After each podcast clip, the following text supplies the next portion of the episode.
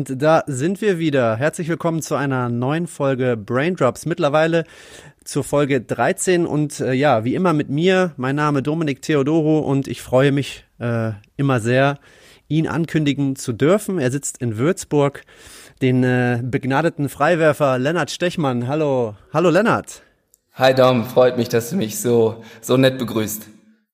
Ja, vielleicht für die, äh, für die Hörer auch interessant. Wir sitzen heute in einer ganz neuen Konstellation, denn unser Gast sitzt heute nicht neben mir, sondern sitzt heute neben Lennart. Das heißt, ich bin alleine im Büro und das ist für mich auch was Neues. Und äh, in Bezug auf unseren Gast, der ist Trainer ähm, von S. Oliver Würzburg. Er hat selber vor seinem Trainerdasein äh, akut äh, gespielt als Profi und das nicht, nicht so schlecht, ja, 123 Spiele für die deutsche Nationalmannschaft bestritten, hat in seiner aktiven Zeit vier deutsche Meisterschaften äh, gewonnen, darunter auch zwei Pokalsiege und äh, ist jetzt seit der Saison 18, 19 Trainer äh, in Würzburg. Ich bin total begeistert, dass er da ist. Dennis Wucherer. Hallo Dennis. Ja, hallo, Grüße in die Runde. Ja, Dom, wenn ich mal einen Gast äh, an den Start bringe, dann auch äh, ein großes Kaliber. Ja, vielen Dank. Äh, da kann ich kann ich jetzt äh, kann ich nichts zu sagen, weil das ist auf jeden Fall äh, absolut richtig. Ähm, Dennis, ähm, wir haben da so Sachen gehört, dass du während deiner während deiner äh, Karriere von deinen Teammates äh, Mr. Bizeps genannt wur wurdest. Ja. Ist das korrekt? Und wenn ja, kannst du da uns ein bisschen was zu erzählen? Ja, kann ich.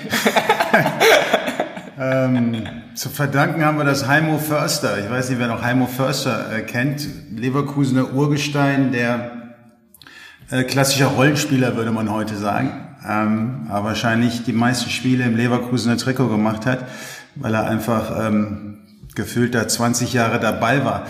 Und ähm, irgendwann war der tatsächlich mal verletzt bei irgendeinem DSF-Spiel, war das damals noch Vorreiter von Sport 1 für die Jüngeren unter uns. Ähm, und ja, das, das Spiel war relativ früh entschieden und, und plötzlich haben die angefangen, da Unsinn zu erzählen. Heimo Förster als Co-Kommentator, als Experte am Mikrofon und ähm, in der zweiten Halbzeit ging es eben unter anderem um Spitznamen äh, und so Internas und auf einmal war ich Mr. Bizeps. Ich hatte das vorher auch noch gar nicht gehört.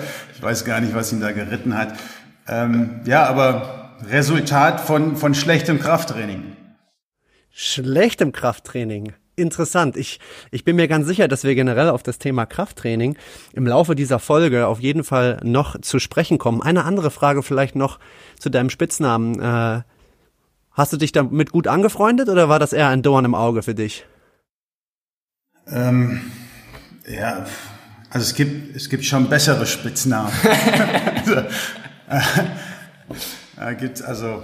Ja, wir, wir, kommen dann bestimmt im Laufe, du hast es schon angekündigt, da nochmal drauf zu sprechen, im Zuge des Athletiktrainings vielleicht. Ja, ja also, auf jeden Wäre nicht schlecht gewesen, wenn es auch vielleicht eher was mit meinem Spiel zu tun gehabt hätte. Also ähm, das ist war schon, also schon, das, das, das ist noch nicht mal eine Muskelgruppe, das ist nur ein scheiß Muskel. Also insofern, das, ich, also Okay, das hat sich dann dummerweise auch noch durchgesetzt. Das hätte nicht sein müssen. Es haben dann doch mehr geguckt als, als erwartet. Ich dachte, das würde sich vielleicht ein bisschen verlaufen, aber im Endeffekt, wenn dann, dann äh, ist, ist Mr. Bizeps irgendwie der Spitzname, der hängen geblieben ist und auch der einzige, der irgendwie mal ähm, mir und meinem Spiel irgendwie gegeben wurde. Und äh, ja, habe ich jetzt davon. Interessante Anekdote auf jeden Fall. Ähm, Dennis, was ich, äh, worüber ich immer schon nachgedacht habe, da du ja zuerst quasi aktiver Spieler warst und dann ins Trainergeschäft eingestiegen bist, gab es für dich während deiner Spielerlaufbahn irgendwie eine, ja, eine Situation, wo für dich klar wurde, okay, ich, ich möchte Trainer werden nach meiner ak aktiven Laufbahn? Gab's da, kannst du vielleicht ein bisschen was dazu erzählen äh, zu deiner Transition zum Profi, äh, vom Profi zum Spieler? Mhm. Ähm also prinzipiell, ich habe ja seit 15 Jahre gemacht, ähm, mit, mit Höhen und Tiefen als, als Profi-Basketballer, als Sportler und ähm, eigentlich hatte ich so vom Mindset her eher dieses, ich mache danach irgendwas anderes oder zumindest brauche ich einen anderen Rhythmus. Ne, wenn ich irgendwo ein bisschen coache, dann ist das vielleicht die eigenen Söhne in der Jugend, aber ähm, dieser, dieser Rhythmus eines Profisportlers, ähm, gerade auch am Wochenende performen zu müssen, da selten frei zu haben und plötzlich im Sommer aber mal vielleicht sechs Wochen nichts zu tun und während der Saison eher wenig frei und immer unter Strom. Ähm, ich dachte eigentlich, das wäre das wäre nichts für mich und ich würde mich auf den Tag freuen, wo ich wo sich das irgendwie verändert. Aber dann kam es halt irgendwie anders und ich glaube ähm, genauso wie gute Coaches dich inspirieren. Ähm, schaffen es eben auch schlechte Coaches darüber nachzudenken, dass, dass man das besser machen müsste eigentlich und dass ich das wahrscheinlich auch besser könnte. Und, und plötzlich äh, entstand so ein bisschen eine Idee, ähm, dass man ja vielleicht, ähm, vielleicht auch darüber nachdenken sollte, oder ich in dem Fall, ähm, mich mit diesem Gedanken Coaching mehr und mehr auseinanderzusetzen. Und ähm, mein langjähriger Coach und, und Mentor und auch, auch, auch guter Freund Dirk Bauermann ähm, ähm, war dann auch da so ein bisschen der Türöffner, denn ähm, er hat Co-Trainer gesucht mal ähm, am Ende meiner Karriere oder auch schon als ich beim, beim Fernsehen damals als Kommentator gearbeitet hatte, bei Sport Digital damals, ähm, bei der, beim Verband zu arbeiten im Sommer als Co-Trainer war geplant U20, Co-Trainer war geplant A-Nationalmannschaft bei einer Europameisterschaft. Ähm, und ja, dann hat er mich in den ersten äh, Trainings gesehen bei der U20. Das war eine Maßnahme, die vor der A-Nationalmannschaft stattgefunden hat. Das war so insgesamt ein sehr langer Sommer, auch für ihn. Ähm, dann hat er gemerkt, pass auf, Dennis, äh, mach das alleine, dann kann ich mich auf die A-Nationalmannschaft konzentrieren. Du stößt dann danach dazu. Ähm, das hier ist in guten Händen. Und plötzlich hatte ich da eine, eine U20-Nationalmannschaft bei einer Europameisterschaft. Ähm, verantwortlich als Coach, habe die vier, sechs Wochen vorbereitet, habe gemerkt, wie die sich entwickeln, wie die auch so ein bisschen spielen, wie ich das mag und, und plötzlich ähm, habe ich da wirklich auch eine Freude gefunden und gemerkt, dass das ist was für mich. Ja, und hatte dann aber auch die Möglichkeit, bei Dirk Bormann eben A-Nationalmannschaft weiter zu lernen, München weiter zu lernen als, als Co-Trainer, habe dann nochmal eine, eine A2-Nationalmannschaft auch bei einer Universiade coachen dürfen und nochmal die, die Weltmeisterschaft mit der A-Nationalmannschaft wieder mit Dirk. Und ähm, im Laufe dieser beiden Sommer ist mir klar geworden, das ist was für mich. Ich, ich, ich ähm, scheine da auch ein gewisses Talent zu haben, vor allem aber auch, was wichtiger ist, eine gewisse Freude. Und dann war ich plötzlich Coach. Ne? Nicht ganz wie die Jungfrau zum Kind, aber es war nicht wirklich so geplant. Dom, ich klaue dir mal eine Frage aus deinem letzten Podcast, äh, aus irgendeinem Podcast, ich habe vergessen, mit wem das war. Hast du dir, ach mit Harper war es, dem, äh, dem hast du die Frage auch schon gestellt. Hast du dir, Dennis, ähm, als Spieler Harper Camp. Harper Camp haben wir die gleiche Frage gestellt, weil der jetzt auch, äh, weil der jetzt auch ähm, angefangen hat zu coachen, also der ist noch am Anfang. Und den haben wir gefragt, ob er sich als Spieler was überlegt hat, was er auf keinen Fall als Coach machen will, weil du das als Spieler gehasst hast. Ähm, also mir war klar, dass ich über kurz oder lang den, den Trainingsrhythmus ändern würde. Ähm, ich habe relativ regelmäßig eigentlich immer den Rhythmus 10 bis 12 vormittags und dann war das irgendwie ein, Krafttraining und ein Wurftraining danach noch. Vielleicht war es auch mal Kraft und individuell. Ähm, und, und dann ist man irgendwie nach Hause und hat sich gelangweilt. Ähm, und plötzlich solltest du um, um 18 Uhr wieder auftauchen. Teamtraining, ne? Teamtraining. Wenn du Pech hattest, war es 19 Uhr und wenn es ganz schlecht lief, war es 20 Uhr. Mhm. Ne? Und, und ähm, bis du da rauskamst, dann zwei Stunden, bis du was gegessen hattest, bis du runtergekommen bist, bis du geschlafen hast. Äh, das war ein Rhythmus, der hat mir einfach nicht gefallen. Ich dachte, den, das muss man besser machen. Das, das ist auf Dauer nicht vernünftig bis relativ spät am Abend zu trainieren. Da ist der Körper eben meines Erachtens nicht besonders, besonders leistungsstark. Ähm, viel zu spät ins Bett zu gehen, schlecht zu schlafen und dann irgendwie morgens wieder um 10 Uhr Leistung bringen und das auch noch über, über sechs, sieben Monate und die schlimmsten Monate sind ja so ein bisschen November bis Ende Februar. Ja, ja, das ja. heißt, gerade diese Abendseinheit, du fährst los, dann ist es schon stockdunkel. Die Leute kommen dir vom Job entgegen, die fahren alle nach Hause und freuen sich im Idealfall auf zu Hause und du fährst in die Halle und wenn du fertig bist, ist es noch dunkler. Ähm, also das, das, das, ich, ich, mir war klar, dass das kann nicht gut sein, das muss man besser machen, das muss man optimieren und ich würde das ähm, versuchen zu verändern und glücklicherweise konnte ich das in Gießen relativ zügig da an meiner ersten Station ähm, so verändern, dass es nicht nur für uns Coaches, vor allem aber auch dann in die Köpfe der Spieler sich versetzen, dann uns klar war, das würde den Coach, äh, den Spielern auch ganz gut tun. Ja, kann ich auf jeden Fall bestätigen, weil wir ja als ähm, Pro B-Mannschaft hier ab und zu mal bei den Profis in der BBL mittrainiert haben, so ein bisschen als Sparings-Partner. Und dann haben wir diese, ja, ich nenne es jetzt mal ausgedehnten Morgens-Sessions mitgemacht. Und natürlich ist das dann im Endeffekt irgendwie erstmal richtig anstrengend, aber danach ist dann halt auch Feierabend. Und da geht man mit so einem geilen Gefühl auch als Spieler raus, so, ey, ich hab's geschafft so und jetzt kann ich mich auch irgendwie aktiv regenerieren. Der Körper muss sich daran gewöhnen. Also wir haben ja. so eine Kernarbeitszeit von 10 bis 2 ungefähr, also das, was man ganz grob von 10 bis 12 äh, macht mit Kraft- und Wurftraining und danach noch 16 bis 18 Uhr, äh, Entschuldigung, 18 bis 20 Uhr, sagen wir mal, Teamtraining, packen wir eben in drei, dreieinhalb Stunden. Ja. Ne? Manchmal kann es auch alles in allem vier werden, wenn du dich danach noch behandelst und vorher ein bisschen früher kommst, so ein bisschen was extra machst. Aber das Tolle ist, und du hast gerade erwähnt, du bist danach fertig. Ja. Und der, der Nachmittag liegt noch vor dir und du kannst dich, ist auch für die Teamchemie nicht schlechter, du kannst dich dann noch mit Leuten treffen, kannst abends zusammen essen gehen, kannst mit der eigenen Freundin auch mal ins Kino gehen ähm, und hast vor allem 20 Stunden Zeit, dich zu regenerieren. Ja. Und wir Coaches dürfen am nächsten Tag wieder Leistung erwarten und müssen nicht irgendwie überlegen, ähm, puh, ne? Was haben wir jetzt vormittags gemacht? Ja. Machen wir jetzt eher ein bisschen weniger, weil die haben gestern noch dies und hier, sondern wir trainieren einmal am Tag und dann aber richtig. Ja. Ja, interessant. Äh, da sehe ich auf jeden Fall einige Parallelen zu uns in Göttingen. Äh, wir packen das ähnlich an und haben das Mannschaftstraining relativ früh äh, am Morgen. Und ja. äh, ist für den einen oder anderen Spieler, wenn er nach Göttingen kommt, natürlich auch erstmal muss er sich dran gewöhnen. Aber äh, sobald diese Gewöhnungsphase abgeschlossen ist, höre ich auch von den Spielern tendenziell immer nur Gutes darüber. Ja, ist auch, der, also ja. erwiesen, dass der Körper irgendwie nach einer gewissen Aufwachphase, ne, so ab 10 Uhr auch am leistungsstärksten ja. einfach ja, ist. Ja.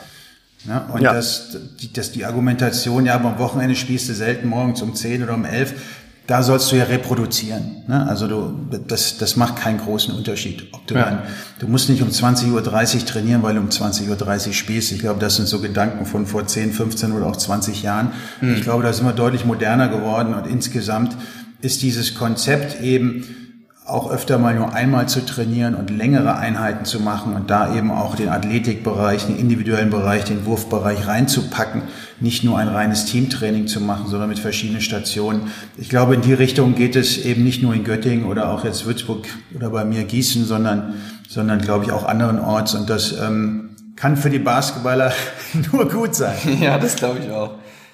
Daumen, kriegst du noch unsere ja. Hörerfrage zusammen? Die Hörerfrage? Von, äh, von unserem letzten nee, Gast. Nee, nee, die kriegst du noch zusammen. Na gut. Ähm, ich habe mir da so ein paar Notizen gemacht. ähm, und zwar der Julian hat, ähm, Julian Meyer, der ja letzte Woche, der Datenanalyst der BG Göttingen, war letzte Woche bei uns zu Gast. Und der hat spitz gekriegt, Dennis, dass du bei uns äh, heute zu Gast bist. Und den hat interessiert, ähm, du, also Dom hat es ja in der Einleitung schon ein bisschen erwähnt, wie lange du jetzt schon in dem Basketball-Business bist, einmal als Spieler und als Trainer. Und ihn hat so ein bisschen interessiert, wie würdest du sagen, oder was sind so mit die größten Veränderungen im Spiel, die du so ausgemacht hast? Jetzt, ich sag mal, vom Beginn deiner Karriere vielleicht so ein bisschen hin jetzt zu deinem aktuellen Trainersein. Das müssen ja extreme Unterschiede sein. Was, was ist da vielleicht für dich, fällt dir ins Auge, on oder off the court oder beides? Ähm, ja, ich glaube, das, das ganze System hat sich einfach verändert. Also zu meiner Zeit warst du in der Jugendnationalmannschaft ähm, Leistungsträger, gehörst du zu den Besten, dann hast du, weiß nicht, damals vielleicht Bamberg oder Leverkusen oder Berlin oder Hagen gespielt, mhm. vielleicht auch Ludwigsburg, wenn du irgendwie im Kader warst. Ähm, der Nationalmannschaften, der Jugendnationalmannschaften, dann, dann warst du, wenn du kein Leistungsträger warst, aber zumindest in einem, was immer ein BBL-Team, ne, weil einfach es damals nur zwei Ausländer gab. Und deswegen gab es eine ah, Menge ja, ja, Platz für, mhm. für deutsche mhm. Spieler, für junge Spieler auch. Und ähm, das, ähm, das war damals gut so. Ja. Andererseits, ähm, was jetzt eben sich verändert hat und auch gut ist, dass die, die Qualität der, der Mannschaften generell, die Liga, die Qualität innerhalb von Europa, da hat sich einfach die BBL ähm, toll entwickelt. Und das liegt natürlich auch daran, dass man es dann irgendwann geschafft hat, sich auf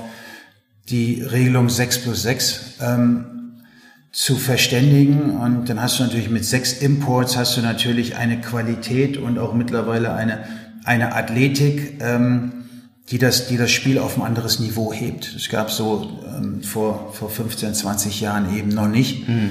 Ähm, Bedeutet allerdings natürlich auch für die, für die einheimischen Spieler, dass sie ein bisschen länger brauchen, um oben in, die, an der, in der BBL ähm, anzukommen. Ja, ja. Also na, aus der Jugendnationalmannschaft, äh, so, so damals noch A-Jugend und dann mit 19, ähm, so wie ich damals 15, 20 Minuten beim Deutschen Meister Leverkusen spielen, das geht heute nur noch in ganz seltenen ja, Fällen, sondern Du musst dich da hocharbeiten, du musst dich an diese Athletik, du musst dich an die Physis heranarbeiten und da brauchen die Spieler, so die 18-Jährigen, 19-Jährigen, die NBBL, ähm, ganz gut spielen, brauchen da in der Regel zwei bis drei Jahre. Also ungefähr so die Zeit, die auch die, die Amerikaner zum Beispiel im College brauchen, diese ja. drei, vier Jahre, um sich an dieses neue Niveau, an das athletische Niveau, an den Männerbasketball zu gewöhnen. Den brauchst du jetzt eben auch in Deutschland.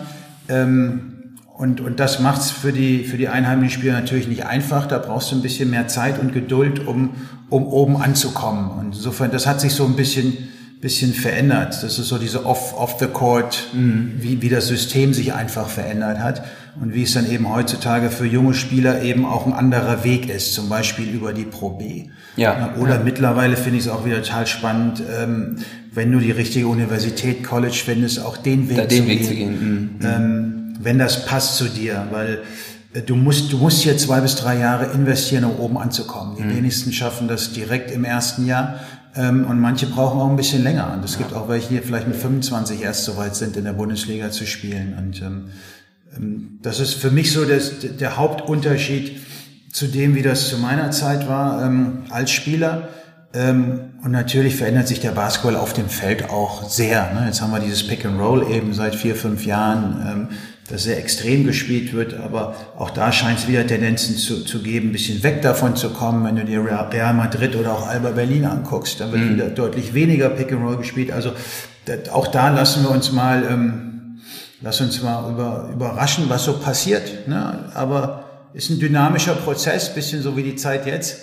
Ja, ist auch sehr dynamisch. Ja, ja. Ähm, in den letzten Wochen und, und auch so auch, auch so ist Basketball eben dynamisch und verändert sich und ähm, bin ich mal gespannt, was, was so die nächsten Tendenzen sind. Ja, wird sich ja jetzt allein durch die Corona-Situation, das angesprochen, wahrscheinlich noch einiges tun.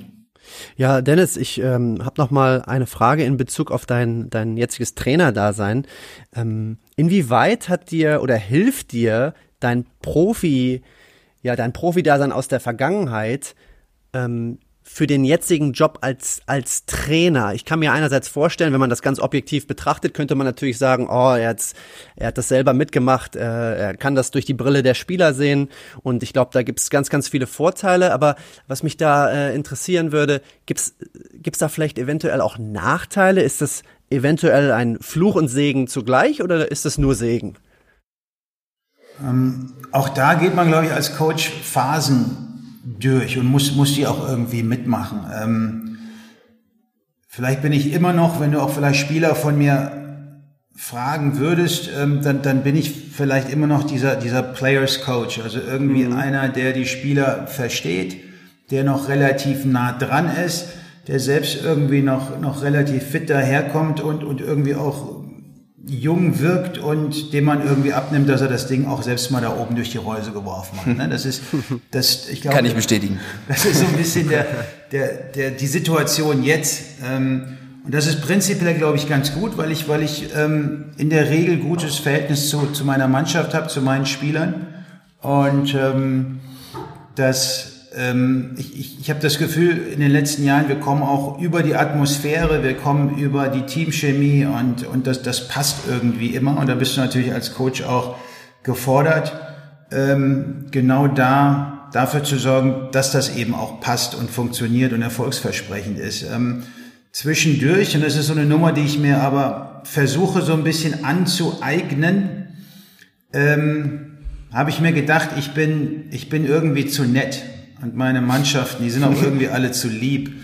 Und ich bin irgendwie dreimal Neunter geworden, ähm, zweimal mit Gießen, letztes Jahr mit, mit Würzburg. In der Regel fehlt irgendwie ein Spiel oder, oder ein paar Punkte oder auch mal mit Gießen damals im direkten Vergleich gegen Würzburg hat genau ein Punkt gefehlt, um in die Playoffs zu kommen. Jetzt waren wir auf dem achten Platz und, und auf einem guten Weg. Jetzt kam Corona. Ähm, ich habe das Gefühl, ich, ich, ich müsste, und das ist glaube ich auch dieser, diese Entwicklung, die du als Trainer machst, ähm, wenn du dich ein bisschen vom Alter her auch weg von deiner sehr aktiven Zeit als Spieler wegbewegst, dass du so eine gewisse Härte reinbekommst und auch mal unbequem bist ja. ähm, und auch mal lauter bist. Und ähm, da gucke ich mir gerne Jasekevicius an. oh Gott. Den ich, den ich, ja selbst als Spieler noch ähm, ähm, kenne, oft genug gegen ihn gespielt in der Euroleague und mit den Nationalmannschaften. Und das ist natürlich eine echte Ratte, aber halt sehr geil. Aber wenn ich ihn sehe, rein theoretisch müsste man sagen, das ist auch ein Players Coach, weil er es noch nicht so lange macht. Aber der wirkt nicht wie ein Players Coach, der wirkt wie ein Jugo alter Schule. Und ich glaube, die, die Mischung ist, also ist, wenn du Erfolg haben willst, ist die Mischung irgendwo dazwischen. Ähm, denn die meisten Coaches, die irgendwie Erfolg haben und auch auf hohem Niveau arbeiten und trainieren, waren einfach auch Spieler. Es gibt natürlich auch Ausnahmen, gar keine Frage, mhm. aber mittlerweile, selbst wenn man das nicht mehr unbedingt weiß oder viele das sich nicht daran erinnern oder nie haben spielen sehen, ähm, Svetislav Pesic war auch ein großartiger Spieler, Jelko mhm. Obradovic, großartiger Spieler. Ähm, Real Madrid Coach, großartiger Spieler. Ja, ne? das, ja. Als ich jung war, waren das so, waren, waren die so ein bisschen älter und also viele von diesen alten Schleifern, die konnten mal spielen. Und ja, ich glaube, irgendwann wirst du als junger Coach eben auch dich, ähm, wenn du Erfolg haben willst, auch so ein bisschen in die Richtung bewegen. Ähm, ohne es, es muss natürlich von innen kommen, es muss immer noch du selbst sein, aber so ein bisschen Jasekevicius in mir, das, das würde mir das ganz gut tun. Also willst du auch mal so einen Ausbruch hier wie sowas hier hören?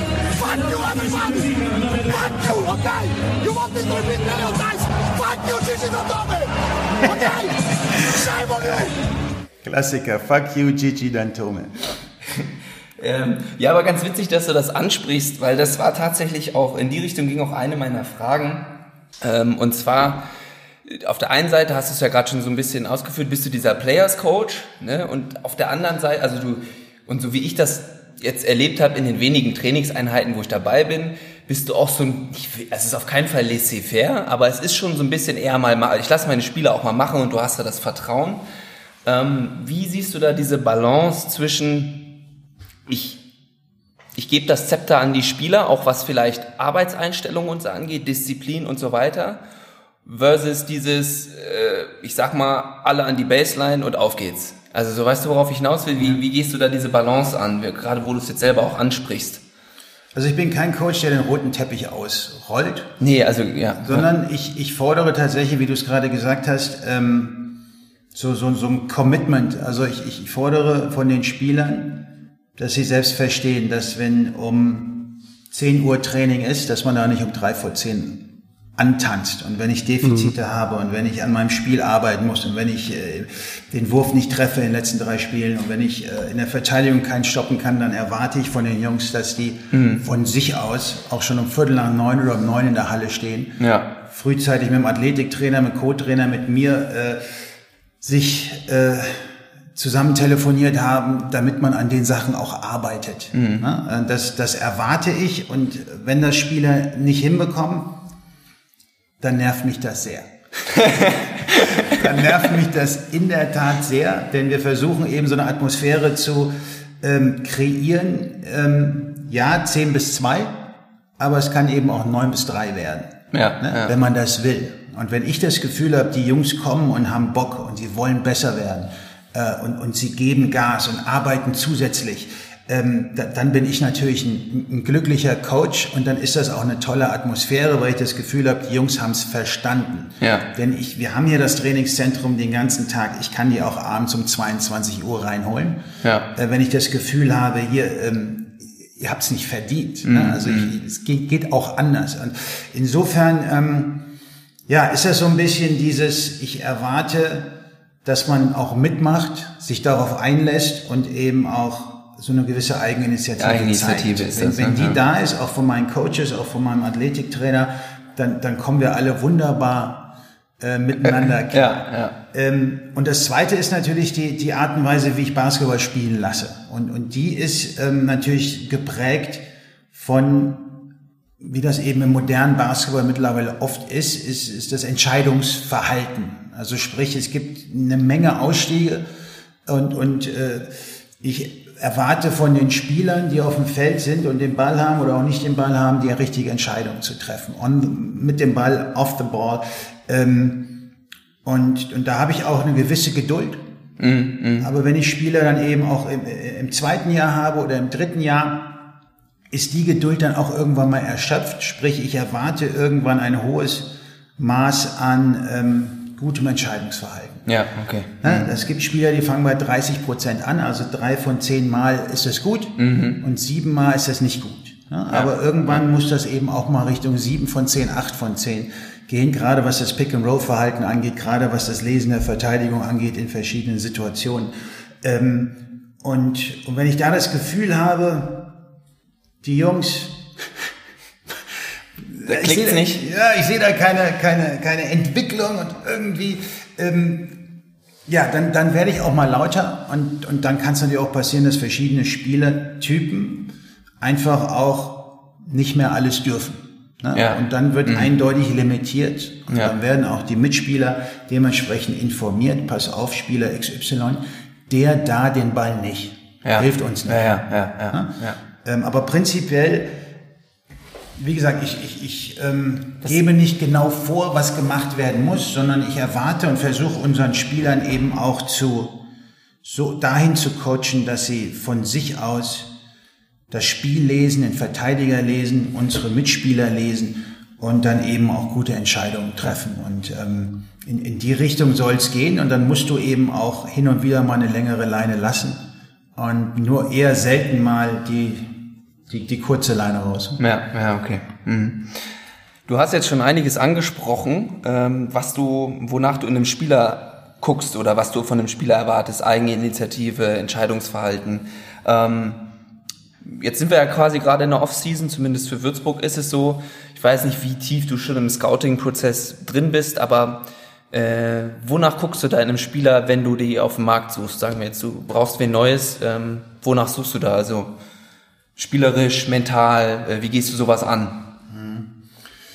Ähm, jetzt die, der Sommer jetzt oder jetzt in der Phase, in der wir jetzt sind, ist natürlich speziell, ja, weil wir nicht wissen, ja, wann klar. die Saison anfängt. Lassen wir das mal ein bisschen aus. Wie sie anfängt ja. und ob sie anfängt und mit Zuschauern, ohne Zuschauern, Budget gerade schwierig. Ja, ja, ja. Aber prinzipiell ähm, sind uns schon die Spielertypen ich habe da zum Glück mit Steven Kier einen Co-Trainer an der Seite, der, der mich schon in Gießen begleitet hat. Ähm, und jetzt äh, arbeiten wir, glaube ich, das vierte Jahr haben wir zusammen gearbeitet. Wir denken sehr ähnlich ja, und, und wir, wir, wir sehen dieselben Dinge im Spieler. Also es dauert nicht lange, um zu erkennen, ob das ein Spielertyp für uns ist oder nicht. Und da geht es vor allem um so dieses, ist das ein, ist das ein Teamspieler? Ne? Also mhm. ist das einer, der, wenn ein anderer frei ist, den Pass spielt. Und zwar nicht, weil er muss, sondern weil er will. Ja. Mhm. Ähm, das sind so die, und da, da spielt bisschen mit rein Körpersprache. Ne, ist ja, das einer, ja. der positiv mhm. ist da draußen? Ist das einer, der einem auch mal einen Klaps auf den Hintern mitgibt? Ist das einer, der, oder ist das so ein Eigenbrödler? Ja, ne, der, der, der, tolle individuelle Fertigkeiten hat und von ganz weit werfen kann und irgendwie im Eins gegen Eins nicht zu stoppen ist. Aber du merkst, dass das könnte ein Problem sein. Mm. Ich, ich sehe den und ich weiß, ich will mit dem nicht spielen. Das ist dann direkt Red Flag, ja, sag ich mal, genau. geht hoch. Und mm. solche, die, die sieht man relativ schnell. Ja, muss man sich nur Spiele angucken. Ja. Genau. Wenn man Highlights anguckt, denkt man, wow. Was, was ist denn das für ein krasser Typ? Ne? Athletisch und kann werfen und der Drive und Pick and Roll hat er sogar mal hier einen gesehen, irgendwie einen guten Pass gespielt, ja. hat das ganze Paket. Dann guckst du dir die erste Halbzeit an von irgendeinem Spiel und denkst dir, oh oh, mhm, den, den, willst du einfach nicht in der Mannschaft haben. Ähm, und, und das ist so ähm, das Erste, wonach wir, wonach wir schauen. Und was sich so ein bisschen auch entwickelt hat über die letzten Jahre, ich, ich mag es ganz gerne, wenn das so ein, so ein bunterer Haufen ist. Also mhm. sprich, ähm, also wenn ich könnte, würde ich mir natürlich auch ähm, europäische Spieler mit, mit, mit gutem Niveau mhm. holen, aber die sind im Regelfall sind die sind die eher teuer. Ja, ne? ja. Also äh, also was bisherige Erfolge und so dann angeht, irgendwie schon Titel gewonnen genau. und so weiter. Oder ja. oder eine litauische Schule oder eine, eine, eine, mhm. eine serbo-kroatische Schule hier die, die ganzen Balkanesen oder einen guten Spanier oder also da gibt's tolle Basketballer, mhm. aber in Europa sind die Spieler eben zumindest da, wo ich bisher gecoacht habe, ob Gießen oder jetzt, jetzt in, in Würzburg, ist, ist das nicht zu bezahlen. Hm. Ähm, Wladimir Lucic oder so von Bayern München, ne?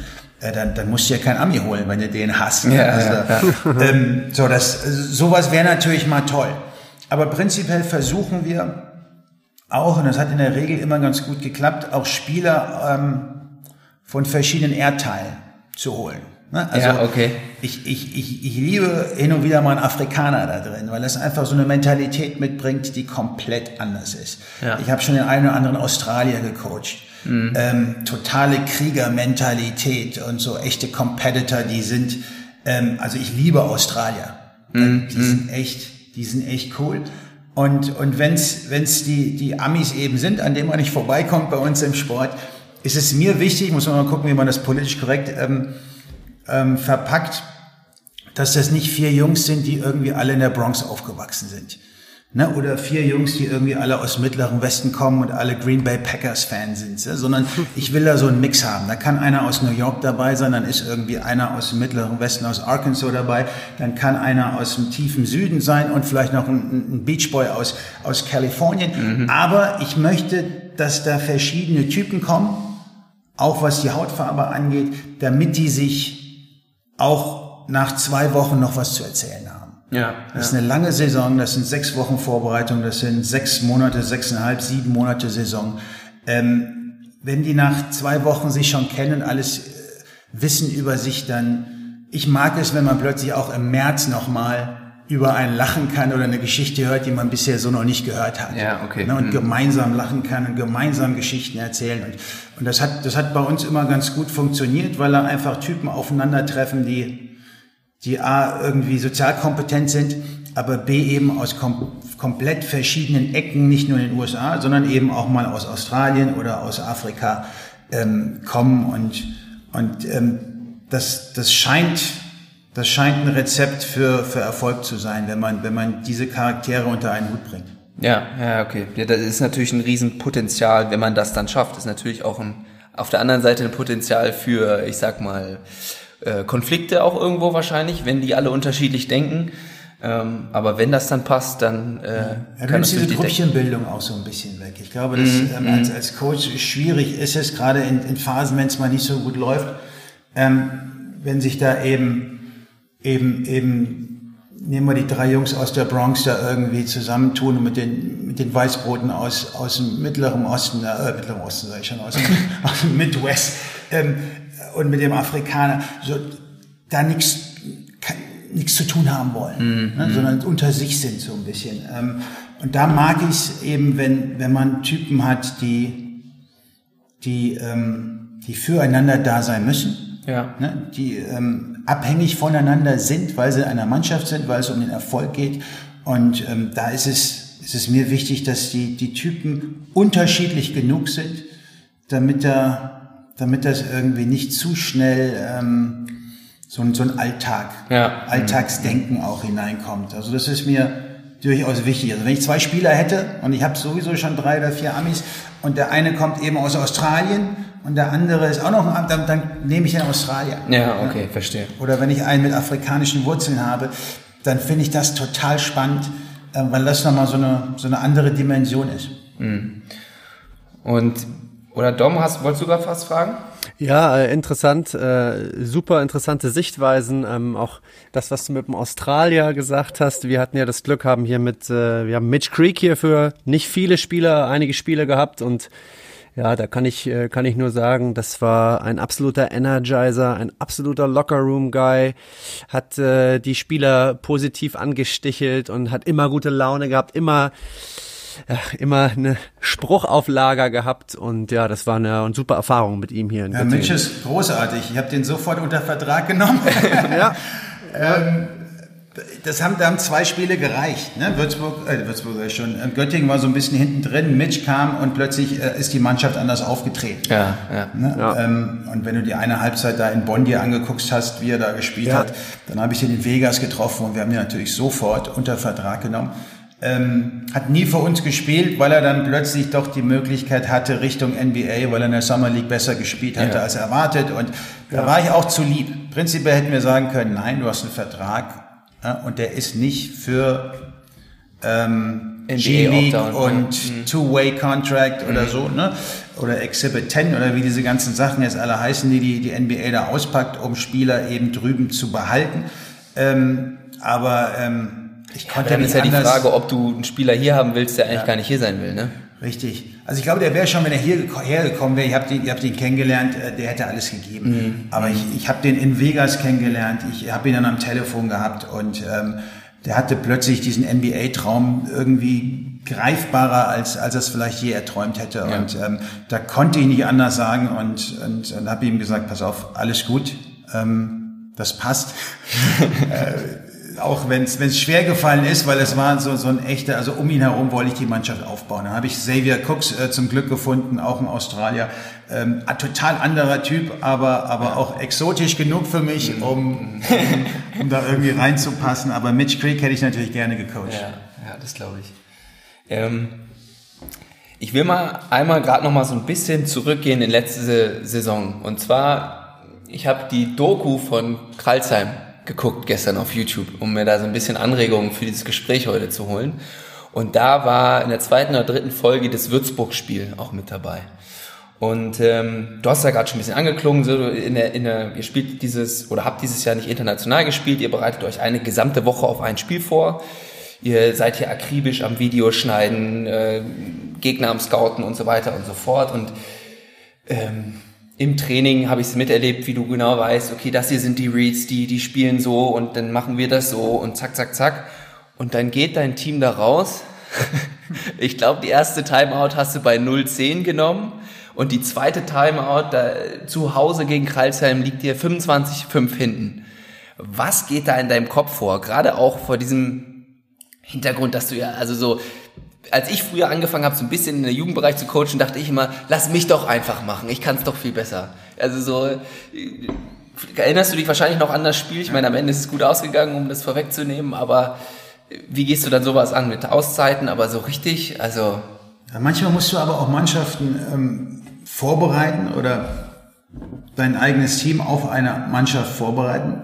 Da weißt du genau, könnte passieren, dass das nicht klappt, dass das nicht gut wird.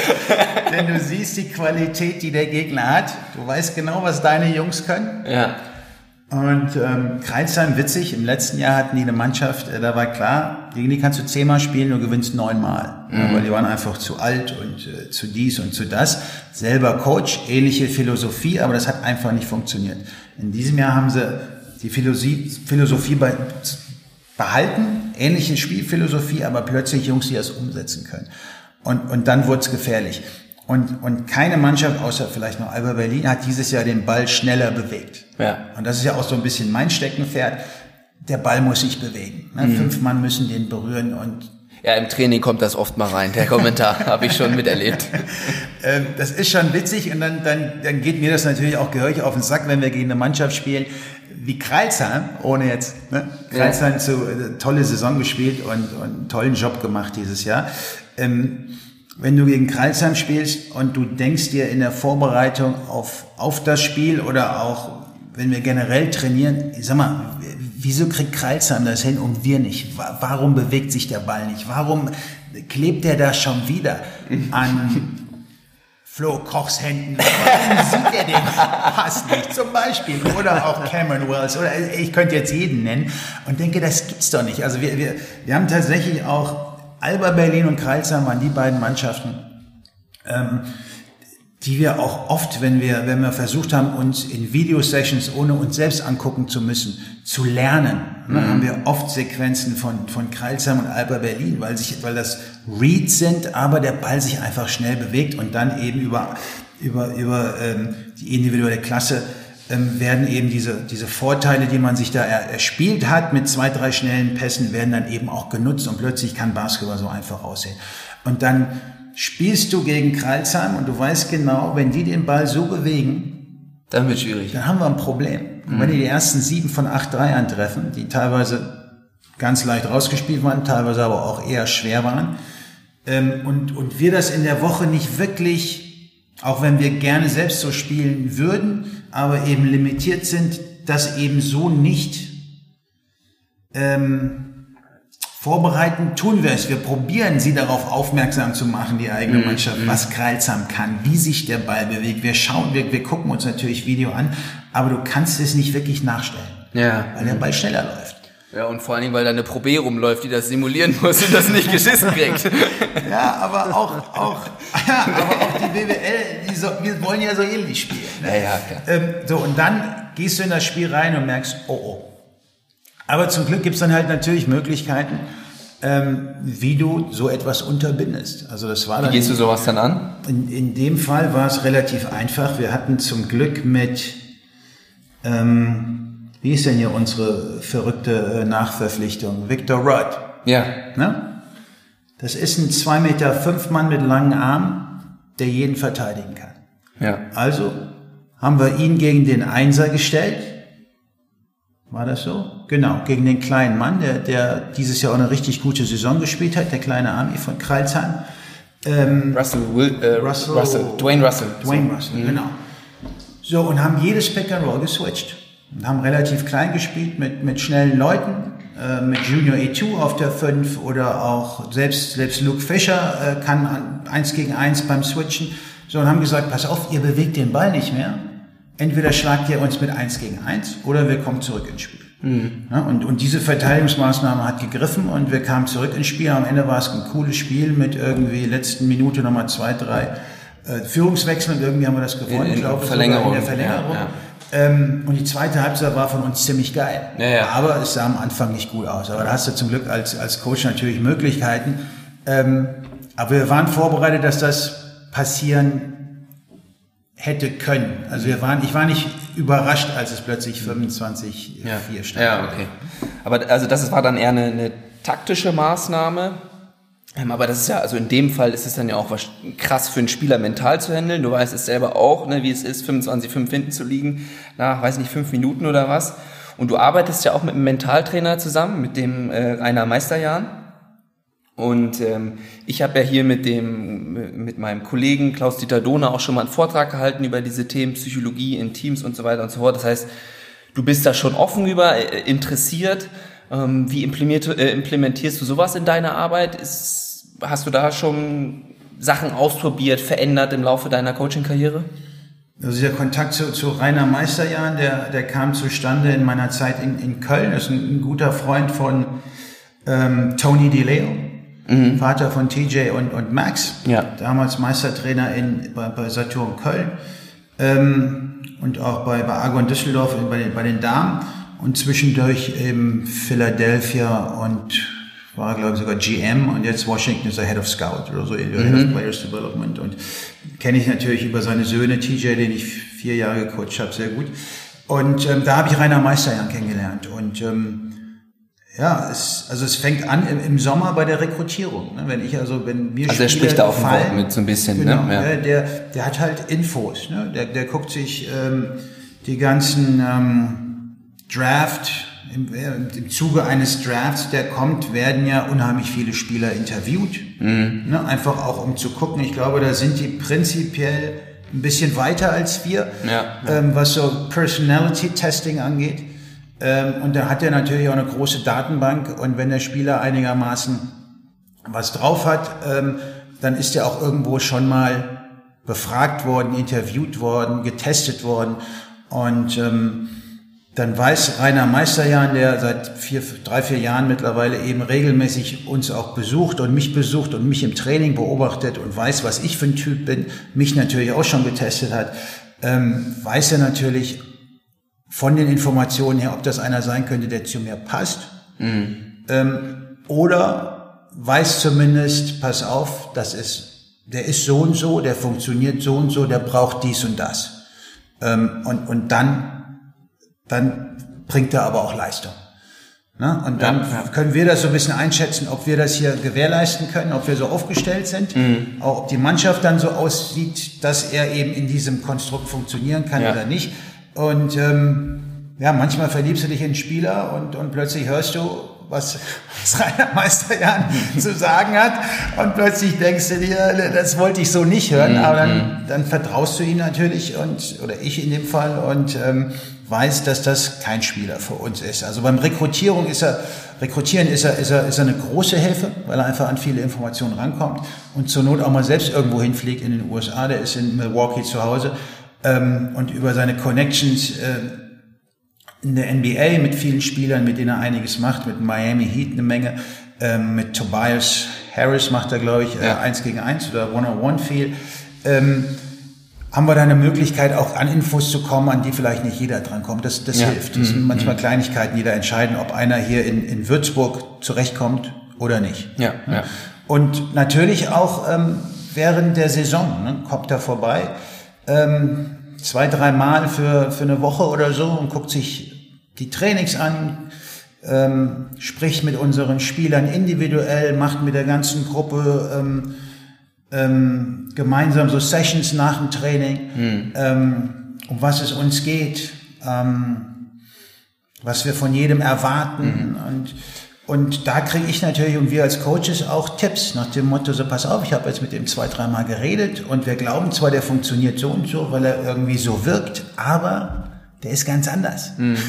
Ja, ja, und dann der so ist ganz wegen, anders. Ja, ja. dann, äh, dann, dann hörst du plötzlich in der Saison, nee, nee, nee, der, der braucht genau das. Ja. Ne? Mhm. Also das, was du Überleg dir, ob dein Co-Trainer das kann oder du musst mit ihm anders umspringen als mit den anderen. Ne? Ja, okay. Ähm, und das ist, glaube ich, eine große Hilfe, wenn du weißt, dass das einfach, und das kam ja bei eurem Workshop ganz, ganz wunderbar raus, ist, mhm. dass jeder anders ist. Jeder Spieler ist anders, jeder Spieler hört andere Sachen.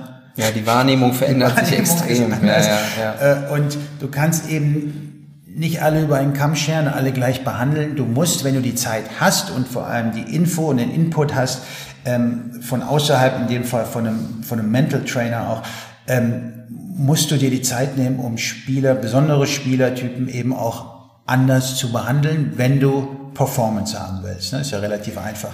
Und insofern ist, ist so ein, ein, so ein, so ein Asset, wenn man so einen eben hat in seinem System und sich das leisten kann, ähm, das, das ist schon, schon eine Menge wert. Also ich glaube, das wird nach wie vor wirklich unterschätzt, was man mit einem Mental Trainer, der, der irgendwie auch aus dem Sport kommt und auch irgendwie aussieht wie ein Basketballer oder zumindest so redet, ja. Ne? ja. dann äh, was man da alles noch erreichen kann und noch so diese, diese, diese letzten Prozente ähm, rausholen kann. Insofern, ja, bin ich großer Fan. Ja. Und äh, eine Frage dazu nochmal. Wie ist es, ähm, du äh, interessierst dich für einen Spieler, ja, du äh, Du hörst dir das an, du guckst dir den Spieler an, du hörst dir vielleicht auch an, was äh, der Men Mentalcoach über den Spieler, jeweiligen Spieler, der dich interessiert, den du event eventuell verpflichten möchtest, was der darüber zu sagen hat. Und was passiert, wenn das so eine 50-50 Angelegenheit ist, ja? Ist, hörst du dann eher auf dein Bauchgefühl, holst du dir vielleicht auch Meinungen über den, äh, über den Spieler, den du eventuell verpflichten möchtest, von anderen Spielern ein? Ja. Das, das auch. Aber 50-50 gibt's nicht. Also 50-50 reicht uns nicht. nicht. Dafür ist das Budget zu klein, weil 50-50 bedeutet, du musst nachverpflichten. Also wenn du zwei 50-50 Jungs holst, musst du irgendwann nachverpflichten und das ist nicht eingeplant. Ähm, in meinem ersten Jahr in Würzburg hatten wir noch, noch Steven Arik Babu im, im Coaching-Staff, der natürlich auch über, über große Erfahrungen und auch ein großes Netzwerk verfügt. In diesem Jahr ist, ist Crescio Loncha so ein bisschen in die Rolle ähm, reingeschlupft, auch ein Riesennetzwerk, hat gefühlt überall gespielt und kennt jeden in Europa. ähm, selbst in Spanien, Russland und, und weiß nicht, wo, wo er seine Schatztruhe gefüllt hat, überall. Ähm, wir, wir gucken uns Spieler an und im Regelfall müssen alle drei ihn mögen. Dann machen wir natürlich den, den Background-Check, den wahrscheinlich jeder macht. Also, wo hat er gespielt? Wer kennt welchen Coach von ihm? Wer kennt welche Mitspieler von ihm? Ähm, wer kennt irgendwelche Scouts, die irgendwo in der NBA den auch schon mal und ähm, da wird alles abtelefoniert. Innerhalb von zwei, drei Tagen hat man dann relativ großes, ähm, große Menge an Informationen. Ne? Und dann, dann spricht mhm. man natürlich auch noch mit ihm selber ähm, und bekommt so ein bisschen Feedback, auch wenn es übers Telefon ist. Und manche sind da Pros und wissen genau, was sie sagen wollen, aber manchmal ist auch ein, ein eigenes Gespräch wichtig. Und, und wenn dann alle drei Daumen hochgehen, vorausgesetzt, mhm. er passt ins Budget, wir haben eine realistische Chance. Wenn alle drei Daumen hochgehen, also äh, ne, jetzt Stephen Kay, meiner äh, und, und in, in, jetzt zurzeit Crescio Lonchas, nur dann nehmen wir den unter Vertrag. Ähm, wenn einer sagt, nee, schwieriges Gefühl, nee, ich bin mir nicht sicher, wir finden einen, der noch eher zu uns passt, bei dem wir uns noch sicherer sind, ähm, dann, dann machen wir es nicht. Ne? Also wir, wir, wir wollen die richtigen finden und äh, ich glaube, wenn man da genug Arbeit reinsteckt, ähm, dann ist auch die Quote relativ hoch, dass, dass die Jungs tatsächlich auch passen.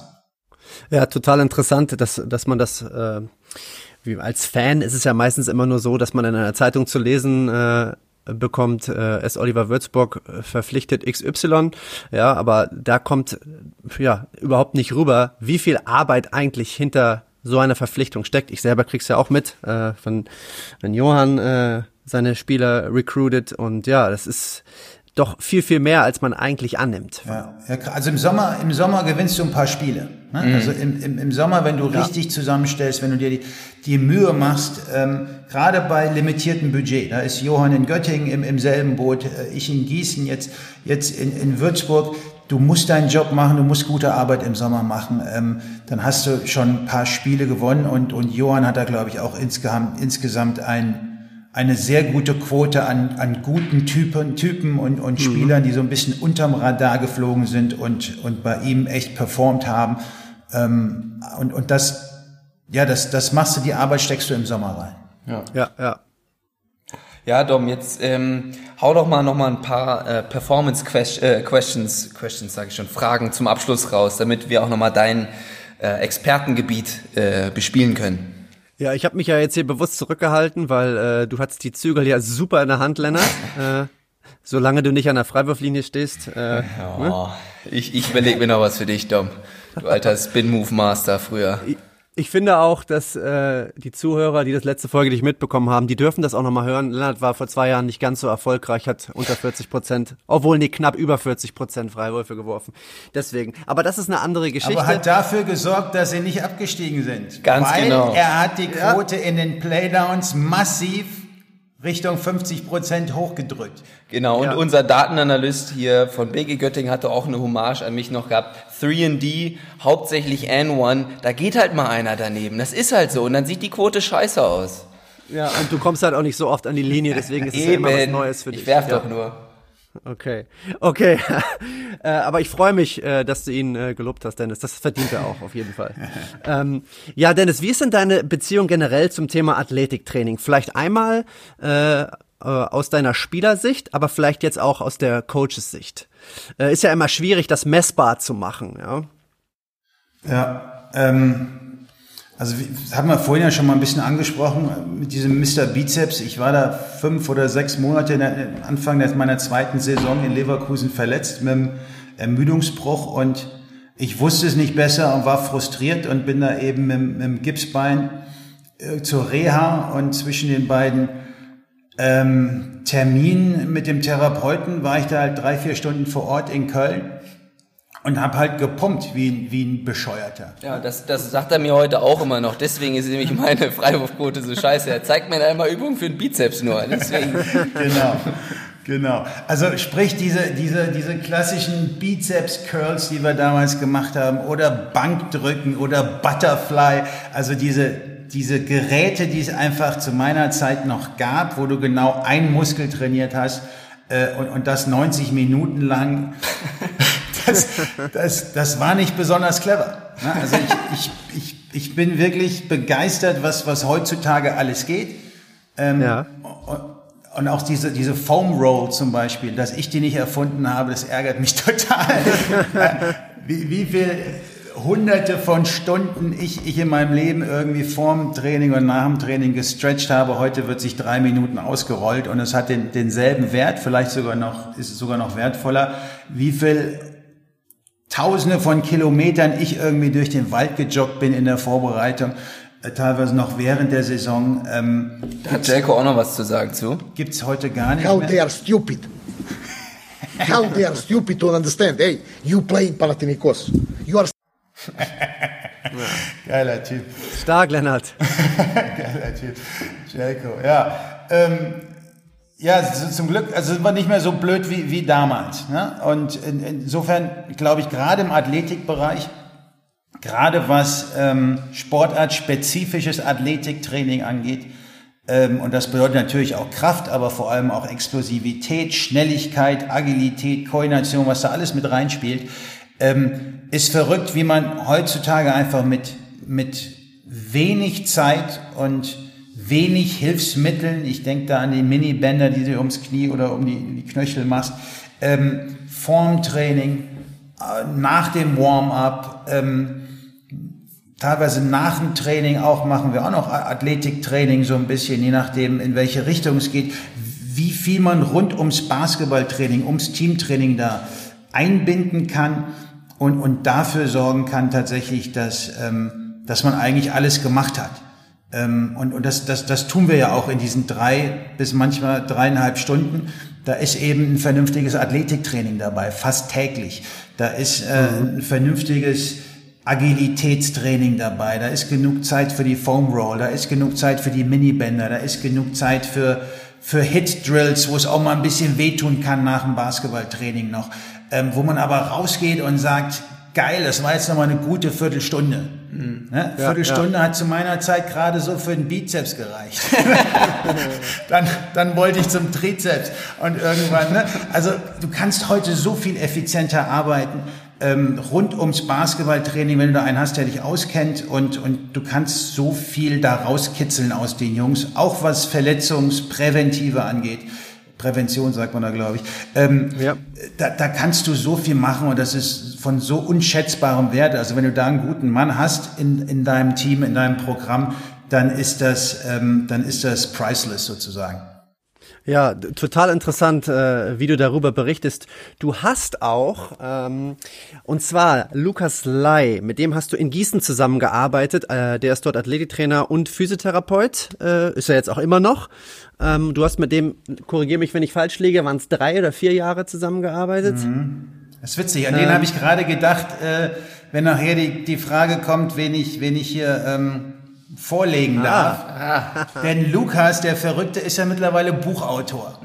Und das, darauf wollte ich jetzt tatsächlich hinaus. Mit äh, meinem Vorwort übrigens. Ja, genau. Ganz genau. Ah. Das war genau das, was ich mir zurechtgelegt habe. Sehr schön. Wir sind äh, doch informiert, Buch, Dennis. Wir bereiten uns hier genau. vor. Ich merke das. Ihr seid gar nicht so semi-professionell, wie ihr wirkt. Da steckt schon mehr dahinter. Ah, ja, wir geben uns Mühe. Ja. Auf jeden Fall, das Buch heißt Basketball Performance Training, äh, genau. ist von Lukas Lai geschrieben und du hast gerade schon durchblicken lassen, Du hast dort äh, für dieses Buch das Vorwort geschrieben. Da würde ich, mhm. dich, würde ich dir gleich nochmal ein, zwei Fragen zu stellen. Aber bevor ich das mache, erzähl uns doch mal ein bisschen zu deiner Beziehung zu Lukas während der vier Jahre haben wir uns jetzt, ja. vier Jahre waren es, ne? Genau. Ja, Lukas ist, ist mitverantwortlich dafür, dass wir eben von diesem zweimal am Tag ähm, Richtung, wir machen eine Kernarbeitszeit von zehn bis zwei. Ähm, da hat er mitgearbeitet, denn irgendwann an einem, wahrscheinlich wird es irgendwie so, so Oktober gewesen sein, ähm, schlechtes Wetter in Deutschland und kalt und Regen und so weiter und wir haben morgens eine Einheit und nach der Einheit stehen da Coach Key, ich selber und auch Lukas Lai und, und wir haben alle Scheißlaune, weil das einfach, weil das einfach nicht gut war. Ne? Die individuellen Sachen mit Coach Key und mir, die Jungs waren müde, die Großen, die Kleinen treffen kein Scheunentor. Ähm, Lukas Lai, der vorher Krafttraining mit den Jungs oder Athletiktraining gemacht hat, sagt auch, ey, das war gar nichts und und abends haben wir noch eine, eine, eine Basketballeinheit gemacht und, und die war auch scheiße. So, und dann stehst du da zu dritt und denkst, was machen wir falsch? Ne? Wir haben hier den kleinsten Etat der Liga wahrscheinlich oder einen der kleinsten damals auch aufgestiegen sind. Ähm, wir müssen aus unseren Jungs, wir müssen die ans Limit Ja. bekommen. Ne? Das ist ja unser Job als Coach, die irgendwie ans Leistungslimit zu schieben und individuell, aber eben auch als Team. Und irgendwie schaffen wir das gerade nicht. Wir werden irgendwie auch Spiele gewinnen und irgendwie uns auch halten, aber ähm, in der Mannschaft, da ist mehr drin. Wie kriegen wir mehr aus den Jungs raus? Und genau da haben wir dann angefangen zu überlegen, ähm, dass es daran liegt, dass morgens eben von den zwölf Spielern sieben irgendwo zwischen 70 und 85 Prozent geben und abends nur noch 30 bis 40 im Tank haben.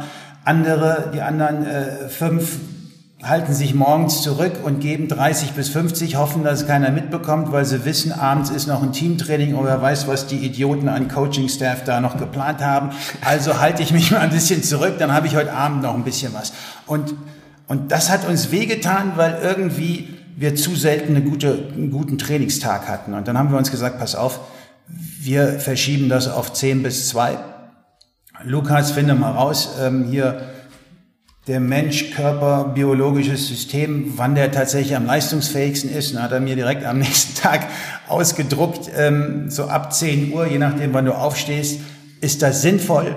Und dann haben wir eben versucht, einen Plan zu machen, wie können wir das Athletiktraining da integrieren, wie können wir, ähm, wie können wir das individuelle Training, äh, das wichtig ist, das mir wichtig ist, weil, weil ich als Spieler einfach weiß, wie wichtig ist, an, an meinen eigenen Sachen auch zu arbeiten, was mir da so an Selbstbewusstsein einen Schub geben kann und dazu eben noch das, das ähm, Mannschaftstraining, das Basketballtraining. Wie können wir das integrieren? Wir müssen da einen Plan machen. Das muss besser gehen. Ähm, denkt daran, dass wir danach uns 20 Stunden regenerieren können ähm, und hoffentlich kriegen wir dann fünf, fünf vernünftige Einheiten zusammen. Und am Freitag haben wir ein gutes Gefühl nach der Trainingswoche und freuen uns auf den Gegner. Mhm. Ne, das war so, so ein bisschen die Idee und das, das haben wir mit Lukas zusammen entwickelt. Und ähm, das hat auch, das hat dann auch funktioniert. Es hat ein bisschen gedauert, bis, die, bis der Körper sich an diese längeren Einheiten ähm, gewöhnt hat. Wir hatten auch nicht das Equipment immer da, weil wir in, in Gießen noch in so ein, so ein ähm, Fitness, so ein öffentliches Fitnesscenter Ja, ja, gehen mussten. ja, das ja, ist ja, ja. für eine, für eine Basketball, eine Profimannschaft ist es heutzutage, das ist Quatsch einfach. Ja. Ähm, ich habe mit, mit dem Geschäftsführer gesprochen und gesagt, pass mal auf, wir haben eh insgesamt nur so und so viel Auswärtsfahrten.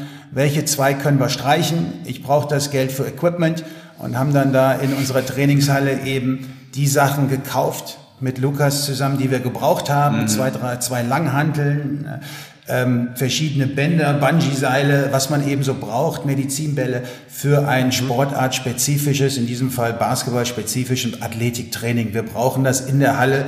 Wir gehen nicht mehr in ein öffentliches äh, Fitnesscenter. Und ähm, ja, so haben wir das entwickelt und ähm, das, das war erfolgreich. Wir hatten plötzlich alle deutlich mehr Spaß am Job äh, und wir waren auch da relativ erfolgreich für einen Aufsteiger. Und dieses Konzept, was wir uns da erarbeitet haben, das behalte ich so bei und kann mir nicht vorstellen, dass ich da irgendwann mal abweichen werde. Ja, äh, super interessant. Ich habe in deinem Vorwort hast du äh, in dem Buch hast du gesagt, dass du mit Lukas regelmäßig Grenzen verschoben hast. Ähm, ist das das, worüber du gerade meinst du das? Also was Ja, das worüber klang du doch gerade gut, oder? hast? Ja, das hat sich äh, ja, das, das ist aber auch genau das, worüber du gerade berichtet hast. Oder hat das auch was mit beispielsweise einer, einer Müdigkeitsmonitoring mit den Spielern zu tun? Oder ist, geht das eher da um die Verschiebung der Trainingszeiten? Ja. Nee, nee, also es klingt nicht nur sexy, ne, was ich mir da überlegt habe für das Vorwort, sondern das, ähm, das haben wir wirklich probiert. Also A ist natürlich der Job von uns Coaches, die Jungs an ihr Limit zu, zu, zu schieben. Also jeder hat ja so ein Potenzial. Äh, wir, werden da nicht bei jedem an die 100 Prozent kommen, aber wenn wir da so Richtung 80 bis 90 äh, individuelles Potenzial, was Athletik, was Basketballerisches, ähm, der Wurf, Pass, Dribbeln, was man halt so braucht an, an ähm, Fähigkeiten, aber eben auch äh, Entscheidungsfindung und, und so weiter. Wenn man da Richtung 80 bis 90 Prozent kommt bei, bei jedem einzelnen Spieler, ich glaube, da hat man die Chance, dass das Team auch ähm, gut genug ist, um erfolgreich zu sein. Ne? Und das ist ja so ein bisschen unserer Job und, und genau das haben wir da eben versucht, indem wir das Training so umgestellt haben, dass wir einfach die Chance haben, deutlich besser Basketball zu spielen. Ja. Dass wir jeden Tag im Training, und das war so ein bisschen unser, unser Ziel, wir müssen jeden Tag ein bisschen besser werden. Wir sind hier Aufsteiger, wir, wir gehen hier mit einem Pro-A-Team äh, an den Start. Ähm, da war keiner dabei, der irgendwie BBL-Erfahrung hatte. Ähm, und wir müssen jeden Tag besser werden, um uns in der Liga zu etablieren, um eine Chance zu haben, um Spiele zu gewinnen, um wettbewerbsfähig zu sein. Und, und da gehört eben auch genau diese, dieses Müdigkeitsmonitoring, hast du gerade ähm, angesprochen. Ähm, ich, ich wollte jeden Montag wissen, pass auf, wie sieht's aus? Wie hart können wir gehen? Ähm, ich muss wissen, mhm. wie es denen geht. Ne? Mhm. Und mhm. Man kann da vier, fünf Fragen stellen, aber Spieler sind ja auch nicht un, unclever. Also dann, die wissen schon, die wissen wie sie genau, antworten müssen. genau, die wissen genau, was sie dann schreiben müssen. Das heißt, wir haben zusätzlich noch ähm, so eine Sprungmatte irgendwie äh, in eine Sprungmatte investiert, damit wir irgendwie wissen, wie die morgens ähm, vorm Training so aus dem Saft kommen. Dann weißt ja. du ungefähr, wie das System, ob das am Start ist oder nicht. Und dann hatten ja. wir noch so eine Zange, die du zugreifen musst. Ne? Und dann ja. wird gemessen, wie deine Griffkraft ist. Und, und anhand dieser drei Werte wusste ich, pass mal auf, puh, die scheint tatsächlich irgendwie eher müde zu sein. Also lass uns mal ein bisschen easier in die Woche starten oder ey, die Jungs, die strotzen vor Kraft, gib Vollgas, am Mittwoch machen wir es nochmal und dann sage ich dir, wie es bis zum Ende weitergeht. Also da haben wir schon versucht, aus unseren Möglichkeiten das meiste rauszuholen und da war, da war Lukas wirklich sehr wichtig. Dom, cool, da geht dir das Herz auf, oder? Ja, freut mich natürlich sehr zu hören. Eine Frage habe ich vielleicht noch. Wie ist das, wie ist das jetzt? Ähm, Dein Athletiktrainer jetzt ist ja der Philipp Bonetskas. Äh, machst, machst du das ähnlich? Habt ihr auch eine Sprungmatte und äh, macht ihr auch was mit der Griffkraft? Ja, habe ich witzigerweise probiert, ihn davon zu überzeugen, dass genau die beiden Sachen irgendwie bei mir funktioniert haben. Aber ähm, er, wir machen das auch. Wir machen natürlich auch ein Monitoring und ähm, das sieht bei ihm noch, noch ganz toll aus, weil ich dann auch so, so einen Ausdruck bekomme mit mit, mit entsprechenden Kurven. Ne, mhm. auch ähm, von, von der letzten Woche und dann weiß ich ja natürlich auch, wie wir gespielt haben und ob das letzte Woche gut war oder nicht und ob wir das so ähnlich machen oder was verändern müssen. Ähm, aber er, er macht das ein bisschen anders, ne, aber ähm, quasi ähnlich. Ne. Er hat mich dann mhm. ähm, davon überzeugt, dass es da andere Möglichkeiten gibt. Aber unter anderem auch dieser, dieser Questionnaire, dieser kleine Fragebogen ja. ähm, in abgeendeter Form. Ich, ich glaube, der ist nicht unwichtig und irgendwann kannst du natürlich auch die rausfiltern, wo du weißt, hier, der, der schreibt immer dasselbe. Also, ähm, und du, du weißt genau, welche Spieler dir ein echtes Feedback geben, mit dem du arbeiten kannst. Und da hat natürlich auch der Philipp ein gutes Gefühl. Insofern machen wir das hier ähnlich und Resultate sind auch so ähnlich. Hm, super. Ja, Dom, ich würde sagen, ich würde, ähm, wenn ich hier auf die Uhr gucke, sagen, wir haben einiges an Braindrops zusammenbekommen hier. Dennis hat hier ordentlich abgeliefert. Ähm, ja, definitiv. Wollen wir die Nominierung einloggen, Dennis? Oder willst, hast du dir da gerade noch mal was anderes eingefallen? Nee, da, vorhin, ich habe die ersten paar Minuten dann auch schon mal, das war tatsächlich Lukas Lai, weil ich natürlich auch weiß, dass ihr ähm, was, was ähm, Basketballspezifisches Athletiktraining, Krafttraining, Return to Practice, Return to Game, alles so Dinge sind, die extrem wichtig sind, auch im Leben eines Basketballers, ne? Ja. wo man auch extrem viel falsch machen kann. Da hat Lukas äh, ein Buch geschrieben, was ich hochinteressant finde, wo, wo viel drin ist. Ich verlinke und, das mal in den Show Notes für ja. die Interessierten. Und, genau. und wenn man schon die Möglichkeit hat, da einen, einen Autor ähm, ne, sich da reinzuholen, ich, ich wette, Lukas hat da Bock drauf und ähm, der kann euch da bestimmt, bestimmt auch, auch einiges geben, mitgeben. Ja, dann loggen wir das ein, Dom. Äh, du hast ja, ja, den Kontakt, du bist ja äh, in, mit sämtlichen Athletiktrainern hier immer im Austausch, wie ich das so mitkriege ganz, bei dir. Ganz, ganz genau, hast du recht. ja, dann äh, würde ich sagen, Dennis, vielen Dank, dass du hier heute uns zur Verfügung standst. Es hat uns eine Menge Spaß gemacht. Ähm, ja, Vielen Wir- Dank für deine Zeit. Genau. Sehr gerne, Jungs. Also ich tendiere zu langen Antworten. Ich hoffe, ich habe nicht zu sehr ausgeholt. Ich wollte es gerade sagen, man musste bei dir gar nicht viel nachfragen. Ich hatte mir ganz viel, wenn er jetzt da nicht genug sagt, dann frage ich hier nochmal nach und da nochmal. Aber du hast eigentlich immer perfekt schon alles abgegrast. Also vielen Dank an die Hörer, vielen Dank fürs Zuhören und äh, wir hören uns wieder nächste Woche. Bis zum nächsten Bis Mal. zum nächsten Mal. Ja, Ciao. Tschüss. ciao.